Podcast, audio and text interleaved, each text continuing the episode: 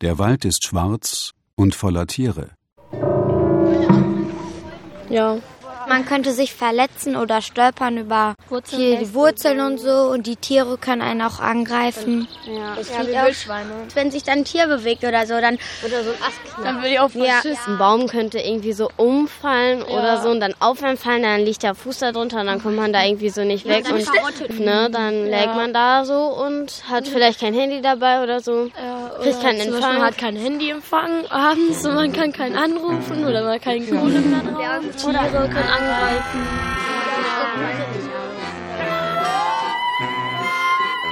Wie Kinder lernen, die Natur zu fürchten. Ein Feature von Anja Kempe.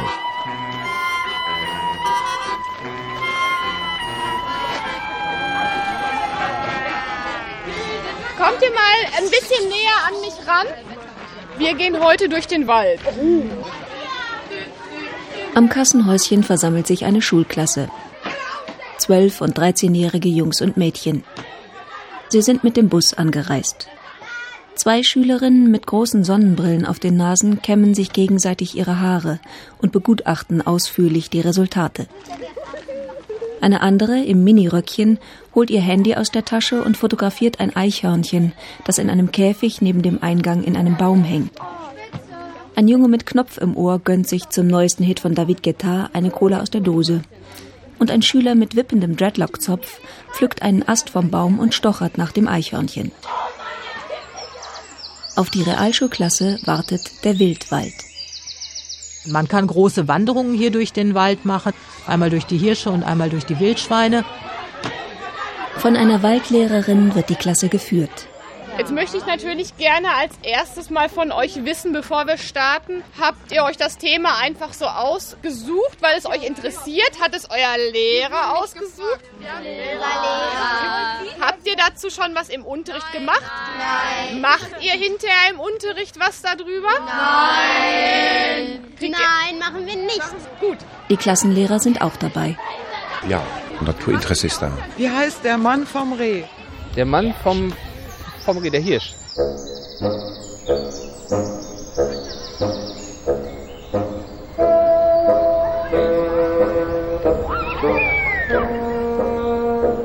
Sind Sie Lehrerin?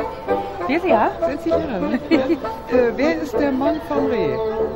Wer ist der Mann vom Reh? Das ist der Hersteller.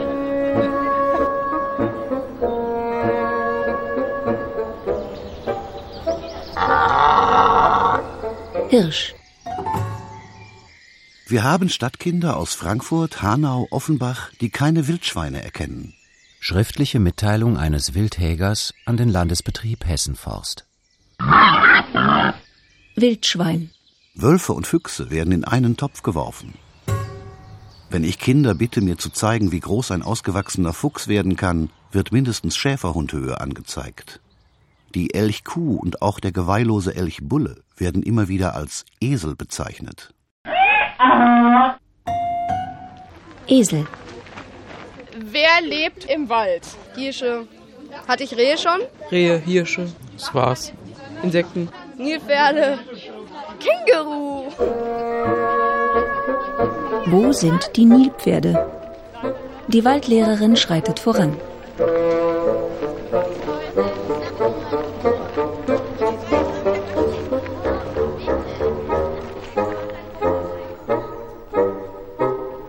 Gibt's hier auch Löwen? Gibt's hier auch Dinosaurier? Man sieht an diesen Fragen ganz klar, dass sie ihre Vorstellung von Natur aus dem Fernsehen haben. Und äh, haben keine eigenen Erfahrungen, haben keine eigenen Vorstellungen. Was ist Wald? Wie sieht Wald aus? Und ich habe häufiger erlebt, dass Kinder dann zu mir kamen und sagten, ich war nämlich zum ersten Mal in meinem Leben im Wald. Viertklässler.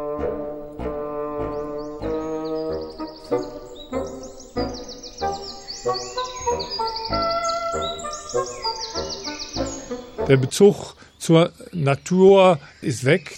Hans Schild, Waldpädagoge. Das sind also Erfahrungen, die wir machen und das ist die Ausgangssituation. Und das ist in der Stadt genauso wie auf dem Lande. So, jetzt gehen wir erstmal ein Stückchen zu den ersten Tierwohnungen.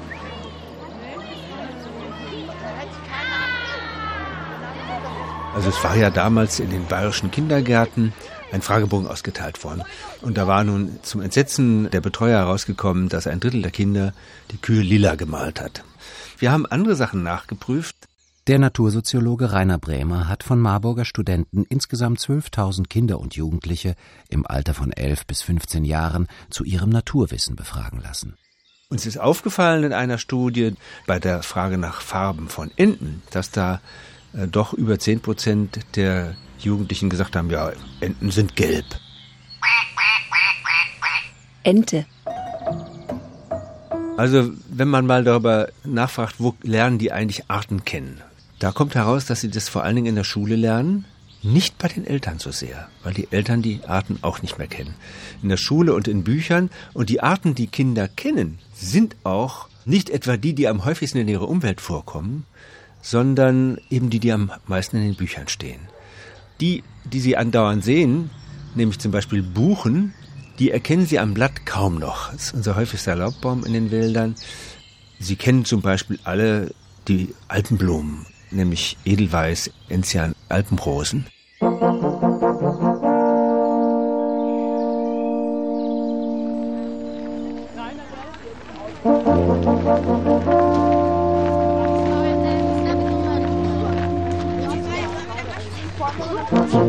Nicht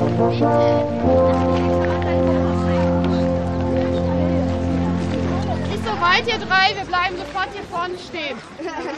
So, hier vorne habt ihr jetzt drei Waldbereiche, die so aufeinandertreffen. Das sind extra so ausgewiesene Flächen von unserem Förster, wo wir mit Schulklassen, wo wir Aktionen im Wald machen können. Links des Weges befindet sich ein Buchen- und Eichenwald. Rechts ein Fichtenwald. Jetzt möchte ich einmal von euch, dass ihr euch mal einmal so um euch selbst dreht, euch mal hier so ein bisschen den Wald anschaut, ein bisschen merken, wie es hier aussieht. Und dann möchte ich natürlich von euch hören, was der Unterschied ist und warum. Die Bäume sind gerade. Hier ist es kahler. Jetzt sind wir schon auf einer ganz heißen Spur. Ananasbaum. Ananasbaum. Die Realschulklasse steht im Fichtenwald und entdeckt im Ananasbaum ein Eichhörnchen. Ein Fichtenzapfen, das ist eine Ananas. Und alles, was auf dem Baum rumklettert, ist ein Eichhörnchen. Ob das jetzt ein Marder ist oder ein anderes Tier, ein Waschbär, alles wird als Eichhörnchen bezeichnet. Und was rumläuft und vier Beine hat, dann ist es ein Reh. Erwachsene erklären den Kindern am Rothirschgehege, dies sei ein Reh. Schriftliche Mitteilung eines Wildhägers an das Amt für Grünflächen und Landwirtschaft Wiesbaden. Ja, Reh. Wie heißt der Mann vom Reh? Hirsch. Hirsch. Herr Hirsch, genau. Darf ich Sie auch mal fragen, sind Sie Lehrer, oder? Wir sind beides Realschullehrer, das heißt von Klasse 5 bis 10. Ich bin Referendarin noch und ja, auch 5 bis 10. Der Mann vom Reh. Ich denke mal ein Hirsch. Hirsch, ja.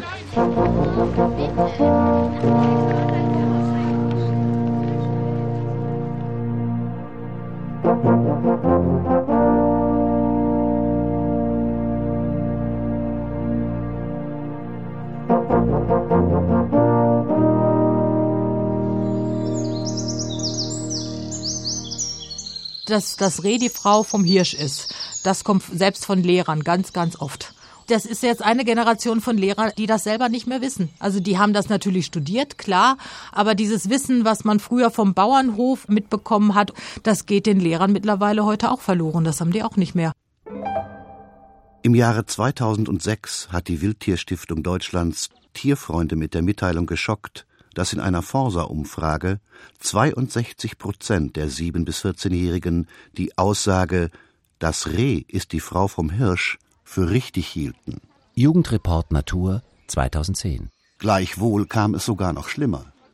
In diesem Jahr hatten nur 6 Prozent die richtige Bezeichnung parat.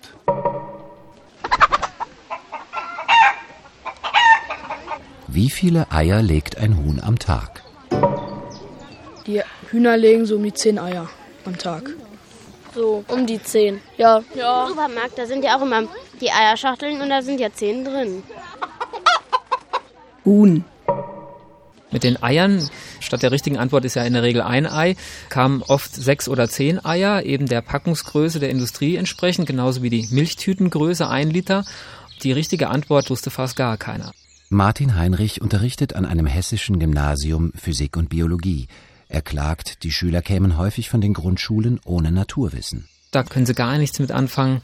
Die haben auch teilweise gar keine Vorstellung mehr, wie die Tiere im, im Detail dann aussehen. Die werden die, eine Kuh zwar im Prinzip noch erkennen, aber wenn es dann um diese Detailfragen geht, dann hier der Anatomie, da funktioniert das auch schon nicht mehr. Die sitzen beim Euter der Kuh, da war zwischen zwei und acht war alles dabei. Das ist also vollkommen aus der Erfahrungswelt raus, selbst bei den Leuten, die auf dem Land leben. Ja? Bei Stadtkindern könnte man es ja vielleicht noch irgendwo verstehen. Wenn eine Kuh von der Seite abgebildet wird richtig, dann würde man ja vielleicht auch nur zwei Zitzen sehen in der Silhouette. Aber die Leute, die täglich an der Weide vorbeigehen, und das tun ja auch die Schüler auf dem Land durchaus, äh, die gucken gar nicht so genau hin, die sehen das gar nicht. Kuh. Genauso Pilze können sie auch, den Champignon kennen sie, aber Steinpilz kennen sie zum Beispiel schon nicht mehr. Im Zweifelsfall würden sie den nicht essen dann, ja, obwohl das ja ein Speisepilz ist. Und wenn man jetzt zum Beispiel die Kastanie nimmt, die hat ja ganz markante Blätter als Baum, aber bleibt offensichtlich wenig hängen. In der Grundschule werden diese ganzen Blattarten gelernt, mal und auch abgeheftet. Abgeheftet. Abgeheftet, abgehakt.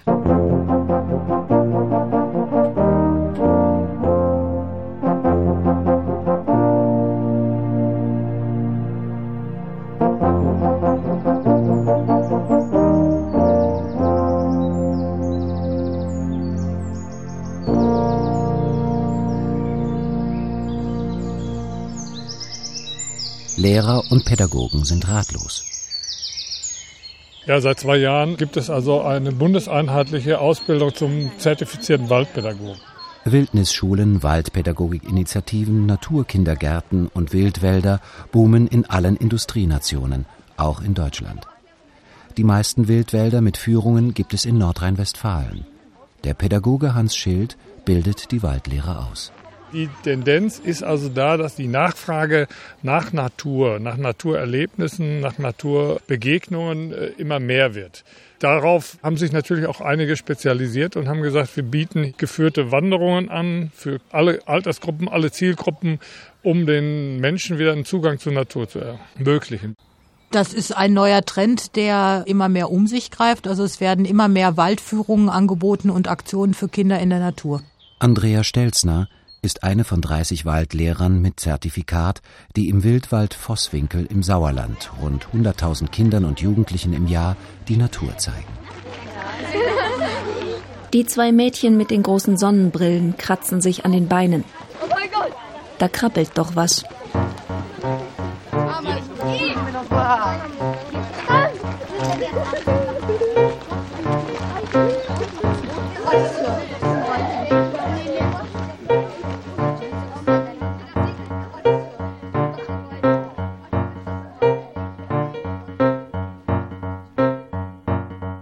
Natur ist das aus sich selbst heraus sich bewegende.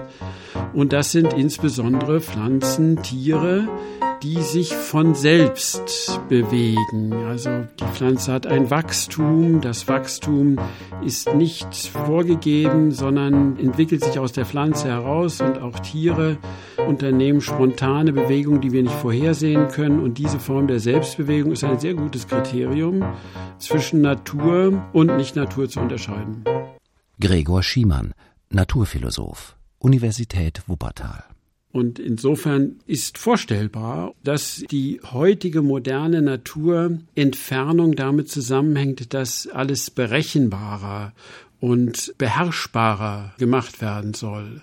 Die Naturverhältnisse werden immer kontrollierbarer. Und das ist eine sehr starke Veränderung, weil wir das Unvorhersehbare, nicht berechenbare, spontane, nicht in vergleichbarer Weise in der Natur finden, wie das frühere Generationen wohl noch erlebt haben. Die modernen Lebensverhältnisse sind schon mehr und mehr gesicherte, bewahrte, geschützte Räume, in denen Unvorhergesehenes immer weniger passiert. Und wir auch mehr und mehr den Anspruch haben, dass wir diese Sicherheit haben möchten, bewahrt werden vor Schaden. Und kaum ist ein Sturm da, wird der gesamte Zugverkehr abgestellt, es bricht ein Vulkan aus und man hat die vage Vermutung, das könnte zu Schaden führen, wird alles eingestellt und die Akzeptanz für diese Maßnahmen ist sehr groß, weil man das Risiko nicht eingehen möchte.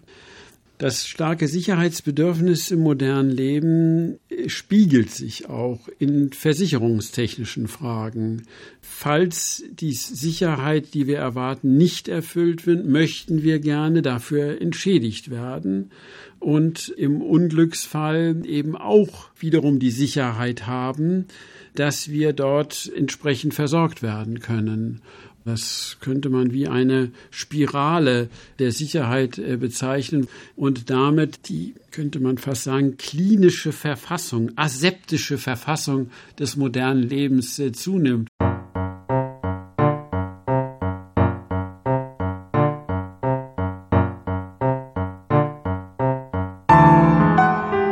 Das sind Zecken und da sind Milben. Wie ein Kampfgebiet betreten moderne Kinder die Natur. Ich habe festgestellt, entweder sie haben Angst, sie haben Scheu oder sie ekeln sich. Die ekeln sich vor Tierchen, vor Spinnen, vor Insekten. Ich habe häufig Kinder, die dann so vermummt, so mit Kapuze und was weiß ich nicht. Und dann fragt man die, warum hast du dich doch gar nicht so warm? Ja, ich habe Angst vor Zecken. Ich habe erlebt, dass Kinder sich ganz fest bei mir festgehalten haben und sagt, wir bleiben aber auf den Wegen. Und da habe ich gefragt, warum wolltest du denn nicht in den Wald gehen? Im Wald, da leben die Zecken und die Fuchsbandwürmer. Schlangen gibt es dort, hohe Bäume, Raubtiere und Entführer. Kettensägenmassaker. Würdest du alleine in den Wald gehen? Nein, nee. Erstens mal kann man sich verirren und man weiß halt nie, wo irgendwelche Menschen sind oder so.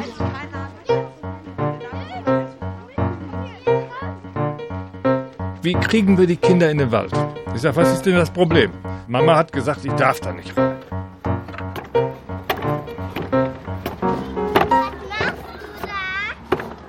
Also wir versuchen da ein bisschen gegenzusteuern. Wir haben ein sehr großes Außengelände, wo die Kinder also schon ein bisschen Wald auch hier auf dem Gelände erleben. Und wir haben auch einen Kletterbaum, also das haben wir extra den Kindern erlaubt, dass sie auf diesen Baum klettern dürfen. Ja, aber dann hieß es direkt, also der Baum muss abgeschafft werden und die Kinder dürften dann nicht mehr darauf klettern.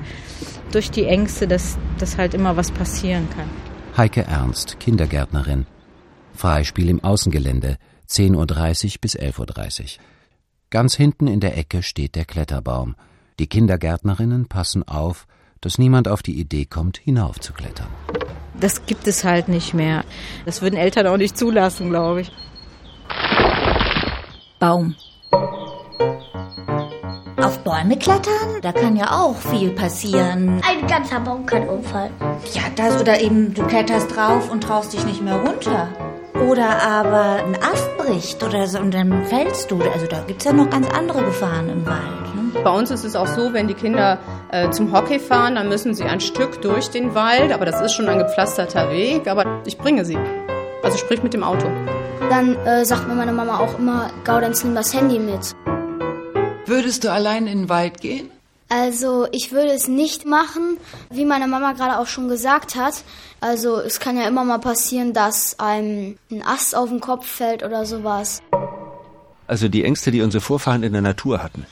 Die Natur früher war ja so, das war das Herausfordernde. Ich musste mich bewähren. Insbesondere die Männer mussten da die Heldenrollen einüben, die ihnen von ihnen verlangt werden. Deswegen war vollkommen klar, der Initiationsritus, wenn man erwachsen wurde, das war, du musst raus in die Natur, dich eine Woche dort selbst bewähren, du musst dich da durchkämpfen. Wir beobachten also, wenn wir Kinder führen und die sollen mal von einem liegenden Baumstamm runterspringen, dass sie schon Schwierigkeiten haben. Ganz zu schweigen, dass sie also auf einem Baumstamm hochklettern. Also die kennen Spielplätze, aber dass man jetzt auf einem Baumstamm balancieren kann, ist vielen nicht bewusst. Und ich habe es schon erlebt, dass ein Baumstamm, den hatte ich eben angeboten zum Balancieren und dann kam ein Kind da nicht drauf. Also der war nicht höher als der Oberschenkel. Und das Kind hatte auch überhaupt keinen Ehrgeiz, da drauf zu kommen stand daneben und sagte, wieso soll ich denn da drüber gehen? Ich kann ja auch nebenher gehen. Und das war früher auch nicht so. Das steckte man weg. Man wollte hart wie ein Indianer sein. Komm mal hierher und setz dich mal hier hin. Um 17 Uhr schließt der Kindergarten. Im Flur stehen die Mütter von Pia, Gaudenz und Selma. Ich gehe zum Englischkurs. Also was hoch im Kurs steht, ist Flöte spielen. Mhm. Blockflöte. Blockflöte. Was möchtest du denn lernen? Weiß ich nicht. Klavier? Ja. Klavier. Du musst es mal im ganzen Satz sagen. Ich möchte Klavier spielen. Ich möchte Klavier spielen. Rundum gesichert ist die Klavierschule, der Hockeyverein, der Chinesischkursus.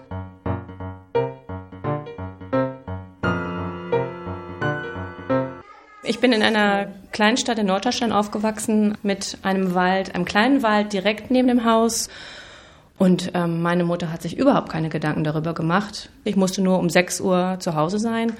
Ein Fischteich war in der Nähe, ich weiß das noch, das war auch immer sehr spannend, da lang zu gehen. Auch auf Bäume geklettert, Enten geärgert auf dem äh, Ententeich. Und das durften wir. Ja, ich bin auch auf einem Dorf in Norddeutschland groß geworden. Haben wir uns immer auf der Straße getroffen, alle Kinder, die da gewohnt haben. Hinter unserer äh, Straße waren alles Felder. Ach, da sind wir dann mit Stöcken. Wir haben das früher mal Rumstrohmann genannt. Dann ging man auch auf zu Freunden auf dem Bauernhof, wo man dann auf dem Heuboden gespielt hat. Kann mich auch nicht erinnern, dass da jemals irgendwie was gewesen ist oder passiert ist. Ich durfte eigentlich alles. Ja, das war einfach Natur in nächster Nähe, die man auch echt genießen konnte als Kind. Heute macht man es nie mehr. Also ich habe jetzt mal eine Vogelstimmen-CD gekauft, versuche ihn zu vermitteln. Guck mal, da sind die Vögel mit den Geräuschen. Vögel.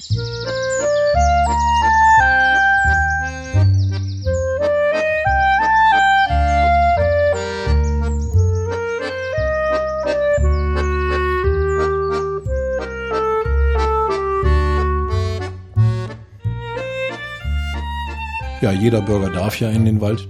Das hat der Gesetzgeber geregelt, dass alle Bürger auf allen Waldflächen spazieren gehen dürfen. Und also den Wald zum Zwecke der Erholung betreten, wie es juristisch heißt.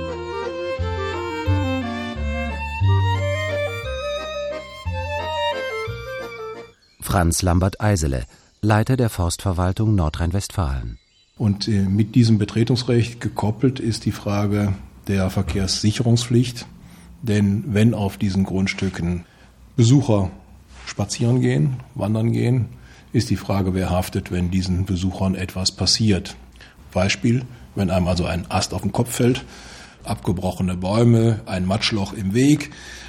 Es gibt drei Rechtsquellen für die Frage Waldbetretungsrecht. Das ist einmal das Bundesgesetzbuch, Paragraph 823 und dann gibt es das Bundeswaldgesetz. Das regelt in seinem Paragraph 14 die Frage des Waldbetretungsrechts und der Risiken. Und darunter gibt es die Länderforstgesetze. Die regeln hier zum Beispiel in Nordrhein-Westfalen in den Paragraphen 2 Absatz 1 die Frage, wie und zu welchen Konditionen man den Wald betreten darf. Hier haben wir den Rundweg West und den Rundweg Ost. Der Rundweg West, der geht hier ein Stückchen durchs Wildschweinrevier Rundweg West W wie Wildschwein. Es geht den Waldweg entlang.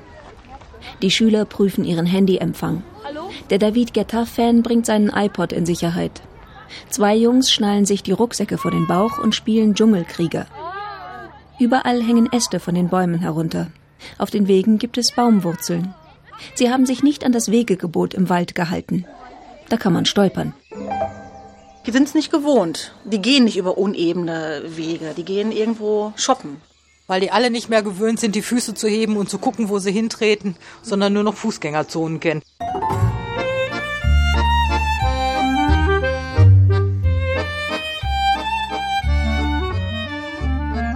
Also in den USA haben wir dieses Phänomen des überbeschützenden Elternhauses, also der Zwang zum Überbeschützen und der Rechtsanwälte, die nur darauf warten, dass irgendjemand äh, einen Fehler macht, ja schon seit längerem und dann eben mit den in den USA üblichen äh, Strafen, die da ausgesprochen werden oder Schmerzensgelder, die da ausgesprochen werden, die dann schnell in die Hunderttausende gehen. Rainer Bremer, Natursoziologe. Und diese Angst überträgt sich jetzt auch hier, sodass man also im Grunde genommen überall schon den Rechtsanwalt äh, dahinter hervorlugen sieht. Wenn ich einen Fehler mache, dann habe ich den auf dem Hals und muss zahlen. Also die Verrechtlichung des Naturumgangs ist eine ganz schwierige Geschichte. Das heißt also, der Waldbesitzer wird dafür verantwortlich gemacht, wenn Erwachsene oder Kinder einer walduntypischen Gefahr begegnen. Walduntypische Gefahr ist eine Gefahr, dass einem wirklich tatsächlich etwas auf den Kopf fallen kann. Und da gibt es also immer wieder, wenn im Wald etwas passiert, den Versuch, den Waldbesitzer zu verklagen. Und Geld, Schmerzensgeld oder sowas zu kriegen, wenn sie über Wurzeln gestolpert sind, wenn sie einen Ast bei Wind auf den Kopf bekommen haben. Das alles führt dazu, dass manchmal also schon etwas ältere, schöne Bäume abgesägt werden, weil diese Gefahr der Brüchigkeit besteht und die Förster nicht die Gefahr eingehen wollen, dafür also jetzt wirklich bezahlen zu müssen. Förster lehnen es ab, jenseits der großen Holzabfuhrwege schmale Wanderpfade anzulegen, weil sie die Gefahren nicht kontrollieren können. In Parks und Stadtwäldchen werden herunterhängende Äste von Bäumen entfernt, denn die Eltern verletzter Kinder stellen hohe Schadensersatzforderungen.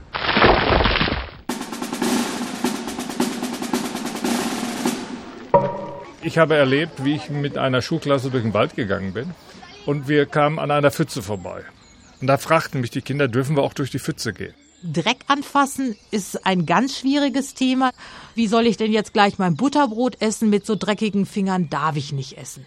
Dreck und sich dreckig machen und das Gefühl zu haben, dreckig zu sein. Also sprich, schwitzen ist ein Tabu.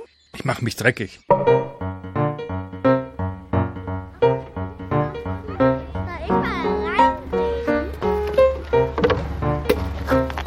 Hier haben ja die Kinder im Kindergarten jetzt so extra Gummihosen, damit sie sich nicht schmutzig machen. Die werden halt angezogen, die gehen bis hier oben, haben so einen Latz.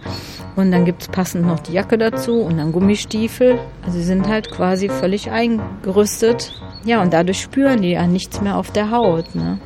Und äh, wir haben schon auch Diskussionen mit Eltern, wenn es halt Sommer ist und sehr warm ist, dann schwitzt man in solchen Sachen ja unheimlich und dass die die dann nicht anziehen. Aber es gibt äh, viele Eltern, die uns böse schimpfen, wenn das Kind dann schmutzig ist. Wir hatten hier sehr große Pfützen, wenn es geregnet hat und das finden Kinder gerade toll, wenn sie da mit den Händen ein bisschen Matsche machen können. Und das kann man bis zum gewissen Grad dann immer nur zulassen, weil man weiß, dass die Eltern das nicht wünschen. Ne? Naja, und dann mit den Gummisachen, dann dürfen sie es dann halt, aber dann spüren sie es nicht mehr. Und sogar auch der Waldkindergarten äh, hat Gummihosen. Also die Kinder gehen da auch in den Wald und ziehen vorher ihre Gummistiefel und Gummihosen an. Morgens, wenn ich komme, sehe ich die Kinder zum Waldkindergarten gehen und da sind die immer schon in voller Montur ausgerüstet.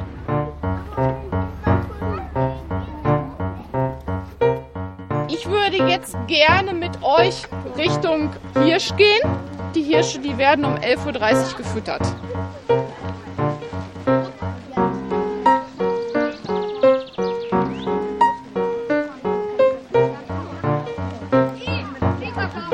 Ballungsraum hier in Nordrhein-Westfalen ist es meistens so, dass es Diskussionen gibt über die Frage, äh, wie sauber sind die Waldwege, auf denen man sich bewegt. Franz Lambert Eisele, Leiter der Forstverwaltung Nordrhein-Westfalen. 80 Prozent derjenigen Dinge, die wir hier so bekommen, beschäftigen sich damit. Es liegen Äste drauf und das, man kann also den normalen Spazierweg mit Kinderwagen und was man eben so üblicherweise macht oder mit seinem Hund nicht gehen, ohne sich erheblich die Schuhe oder die Kleidung zu verschmutzen.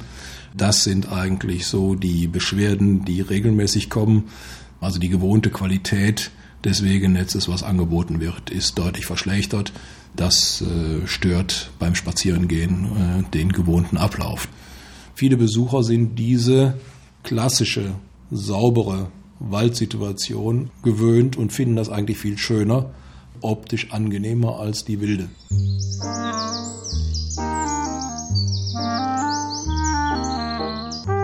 Man sucht so etwas wie ein Paradies, Paradies im Diesseits. Man möchte sich also im Grunde genommen als Naturwesen wieder in einer Natur entfalten, aber es muss eine schöne Natur sein. Das ist ganz wichtig. Guten Morgen, Herr Schmetterling. Guten Morgen. Gestatten Sie, mein Name ist Bambi. Mein Name ist Weißling. Sehr erfreut. Meinerseits. Sie sind ein wundervolles Etwas, Herr Weißling. Und jetzt muss ich weiter. Guten Tag, Herr Bambi. Auf Wiedersehen, Herr Weißling. Fliegen Sie gut. Danke sehr, danke. Bambi-Syndrom. Der Natursoziologe Rainer Brämer. Bambi-Syndrom heißt, dass Jugendliche eigentlich so ein fast schon verklärtes Bild, süßliches Bild von der Natur haben. Für sie ist Natur immer was Schönes und immer was Gutes und was Harmonisches. Eine ganz große Rolle hat in diesem Zusammenhang, das kann man nachträglich rekonstruieren, Walt Disney gespielt.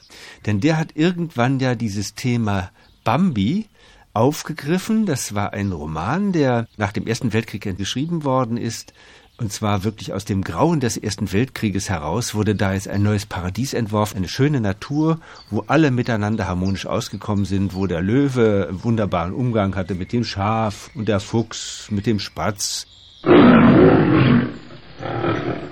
Löwe. Der Wildhäger im Wildwald hat dem Uhu vier Eintagsküken hingelegt. Er wird die als Ganzes runterschlucken. Das ist für ihn also die normale Nahrungsaufnahme. Der Uhu ist ja ein Greifvogel, ein Nachtgreifvogel, also der Fleisch frisst. Normalerweise hat der Uhu früher Ratten gefangen und Mäuse und das findet er ja hier natürlich im Gehege nicht mehr und deswegen müssen wir ihn etwas Ähnliches füttern. Und die Eintagsküken sind also diejenigen äh, an Futter, was am günstigsten zu besorgen ist, am einfachsten zu besorgen ist, was als Abfall bei der Hähnchenproduktion und bei der Eierproduktion anfällt. Und wir verwerten im Grunde genommen hier diesen biologischen Abfall zum Füttern der Greifvögel. Er nähert sich jetzt, hat schon Hunger und Schmacht. Langsam nähert er sich jetzt gleich und wird das erste Küken sich dann holen. Er greift seinen Krallen zu. Das wird gleich gegessen. Ist auch so ganz natürlich, wie er also Beute schlägt. Er ist also von oben drauf und hat mit den Krallen getötet, das Tier und sicherte jetzt erstmal nach allen Seiten, ob ihm keiner die Nahrung wegnimmt und wird dann gleich das Ganze verspeisen. Ja, sie hat es schon verspeist. Das Publikum ist also so, dass Kinder das ganz natürlich finden. Für Kinder ist das jetzt ein Action gewesen. Der Uhu holt sich die Nahrung. Wo wir immer so ein bisschen äh, Probleme mit haben, sind eher die Erwachsenen. Also Erwachsene haben damit ein Problem das arme Tierchen. Wir haben dann also noch äh, Dachse, Füchse und Waschbären. Waschbären fressen Mäuse und Frösche, Dachse fressen Vögel und Junghasen, Füchse fressen Kaninchen. Wir müssen ja die Tiere füttern. Das Thema Futtertiere ist bei fast allen Besuchern jeglichen Alters ein heikles Thema. Auch bei der Fütterung der Kolkraben mit toten Küken sind sie verstört kennen Sie die Tiere doch nur in groß und ohne Federn im Backofen. Schriftliche Mitteilung eines Wildhägers an das Amt für Grünflächen und Landwirtschaft Wiesbaden. Unsere Wölfe würden einige Besucher am liebsten zu Vegetariern erziehen. Wölfe. Diese Paradiessehnsucht, da ist alles, was uns dieses Bild kaputt macht, das passt da überhaupt nicht rein. Wenn der Eisbär Knut die Karpfen in den Becken, die um ihn herum schwimmen, die da alle rausholt, wie das Eisbären machen. Dann geht also das große Erschrecken durch den ganzen Zoo und durch die ganze Berliner Bevölkerung. Der junge Eisbär Knut, der auf einmal da war und alle haben es geknuddelt und geliebt, das war das Knuddeltier.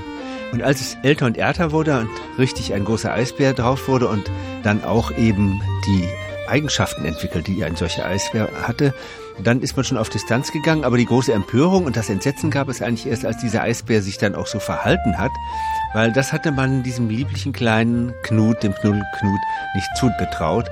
Und daran sieht man auch, dass dieser Knuddelknut eigentlich nicht als Tier gesehen worden ist, sondern eben als so Inkarnation des Babyhaften, des ganz Lieblichen, des Bambi in Eisbärenformat.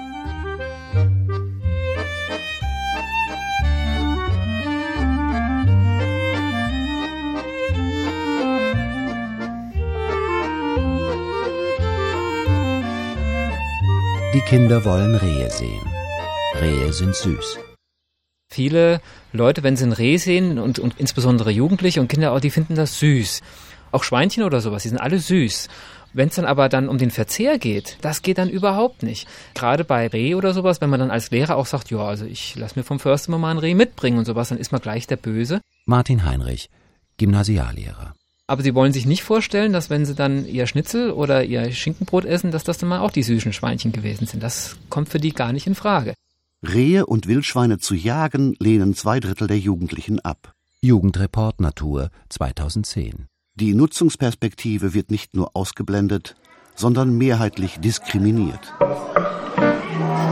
Die Kinder waren brutaler früher. Wenn ich bei meinen Großeltern war, da bin ich halt auch mit Opa und mit meinem Cousin nachts angeln gewesen am Fluss und da haben wir halt einen Aal geangelt, während dann da im Gebüsch die Ratten dann da lang liefen, die Wasserratten.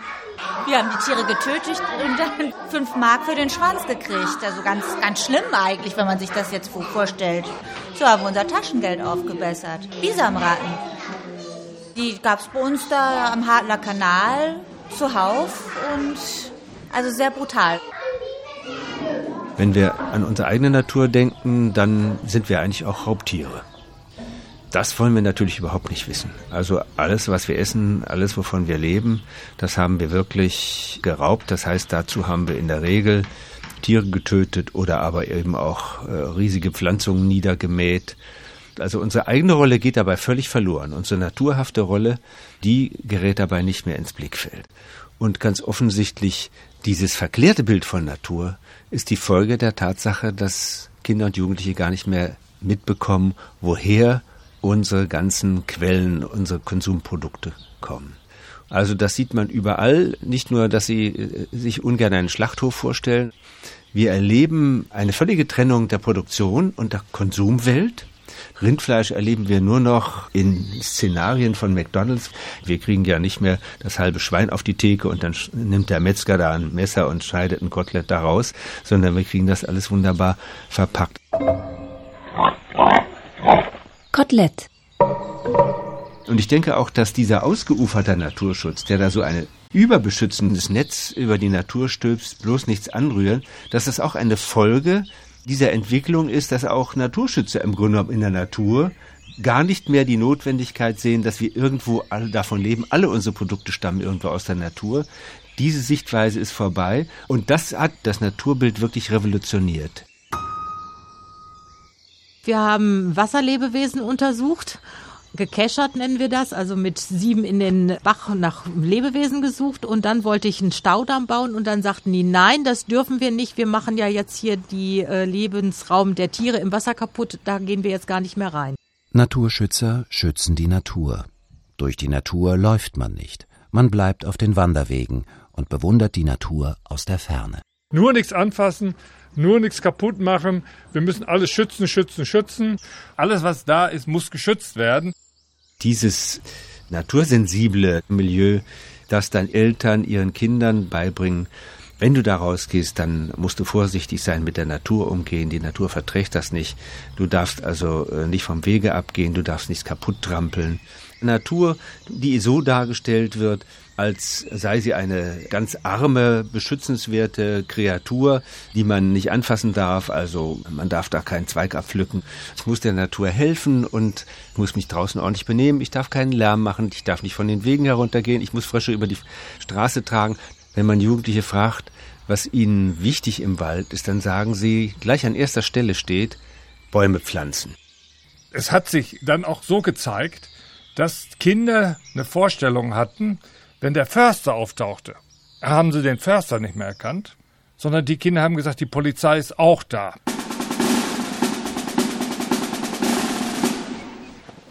So, hier vorne seht ihr jetzt schon diesen Zaun. Da geht es jetzt gleich rein ins Hirschrevier. Der Wald ist da sehr, sehr dicht. Die Waldlehrerin zeigt hinüber zum Revier der Hirsche. Mal so eine Idee, wo dürfen wir im Wald hergehen und wo nicht? Keine Ahnung. Es gilt das Wegegebot. Ja.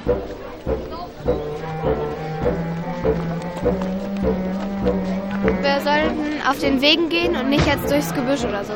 Also wegen den Tieren. Der Natur. Ja, man könnte vielleicht die Nahrung anderer Tiere, die vielleicht sich auf dem Boden befindet, zerstören. Zum Beispiel die, die Ameisen. Genau. So. Man tretet auf die Natur drauf, sagen wir es so. Muss ich auf den Wegen bleiben im Wald? Muss ich im Wald leise sein? Muss ich mich an die Verbotsschilder halten? Das ist für uns insofern wichtig, als wir damit überprüfen können, ob die Kinder, die natürlich nicht gerne leise sind, die natürlich gerne die Wege verlassen und die sich nicht gerne an Verbotsschilder halten, ob sie dabei ein schlechtes Gewissen haben, ob sie das Gefühl haben, Regeln zu übertreten. 71 Prozent der Befragten sind der Meinung, man darf keine Pflanzen ausreißen oder beschädigen. Bei Nachhaltigkeit geht es aus jugendlicher Sicht offenbar nicht in erster Linie um eine bestimmte Form der Nutzung von Natur, sondern um deren Pflege im Sinne von Ruhe und Ordnung. Ruhe und Ordnung werden von über 70 Prozent der Kinder mit Nachhaltigkeit in Verbindung gebracht. Der Mensch ist der größte Feind der Natur, das unterschreiben Ihnen drei Viertel der Jugendlichen, übrigens auch drei Viertel der Erwachsenen. 50 Jahre vorher war das noch umgekehrt. Wir haben doch in der Schule gelernt, die Natur ist der größte Feind des Menschen und wir müssen uns dagegen durchsetzen und wir müssen uns da durchkämpfen, sodass wir uns zu Glück und Wohlstand kommen. Das ist heute genau umgekehrt. In der Wohlstandsgesellschaft ist das genau umgedreht worden. Also, dass man im Wald als Mensch nur ein Störenfried ist, das ist eine Einstellung, die sicherlich nicht der Wirklichkeit entspricht. Also Menschen im Wald, wenn sie einfach nur als Menschen da sind, treten da nicht rüder auf als ein Rudel Wildschweine oder so etwas.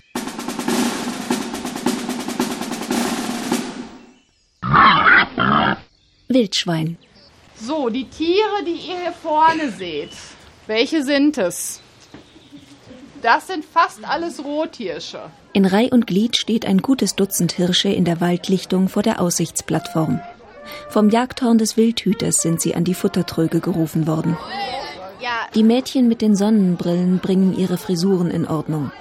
Wenn man zum Beispiel an der Hirschfütterung ist mit einer Schulklasse und man hat wirklich alle Tiere vor sich auf der Wiese, die gucken die sich zwei Minuten an und dann sind ganz andere Sachen interessant. Bei der Brumm fällt das immer auf. Die Hirsche geben alles, was sie so drauf haben. Und dann gucken sie zwei Minuten und so, klick, wann kommt jetzt das nächste Bild?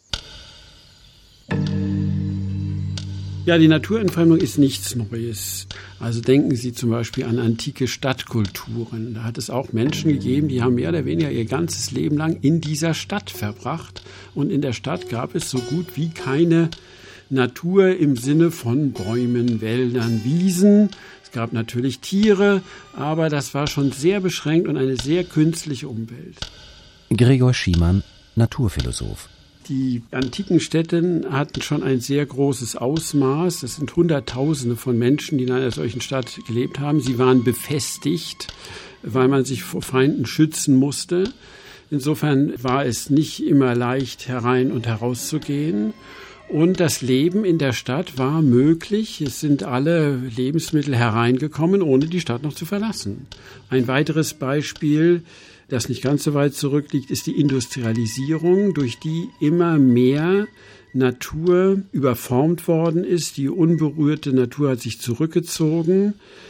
Und schließlich dann die Technisierung der Lebenswelt, die auch schon vor vielleicht 150 Jahren immer stärker eingesetzt hat und die immer mehr Lebensvollzüge von uns betrifft und damit uns von der Natur entfernt.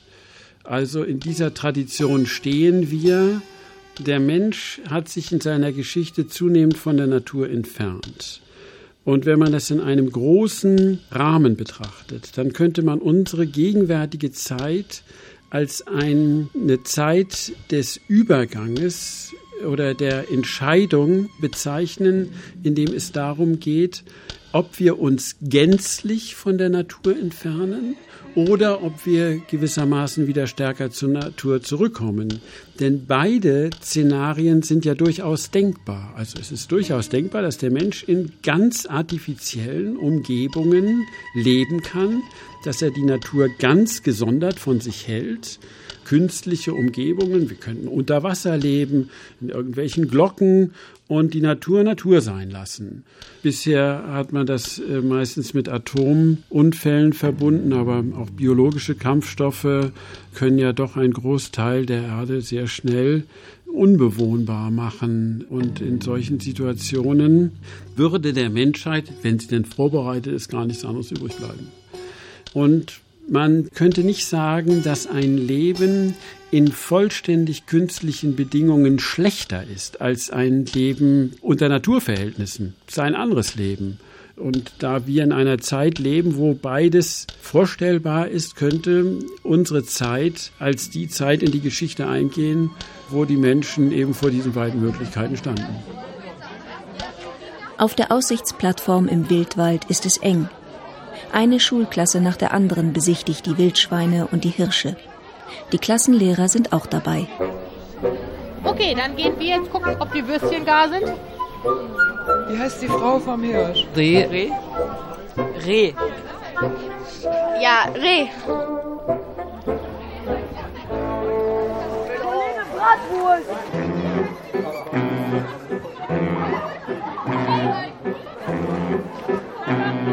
Der Wald ist schwarz und voller Tiere. Wie Kinder lernen, die Natur zu fürchten. Ein Feature von Anja Kempe. Es sprachen Sascha X, Bruno Winzen und Christian Tasche. Regie und Produktion Anja Kempe. Ja, gucken Sie mal hier, alles voller Dreck, nichts wird in den Papierkorb geworfen.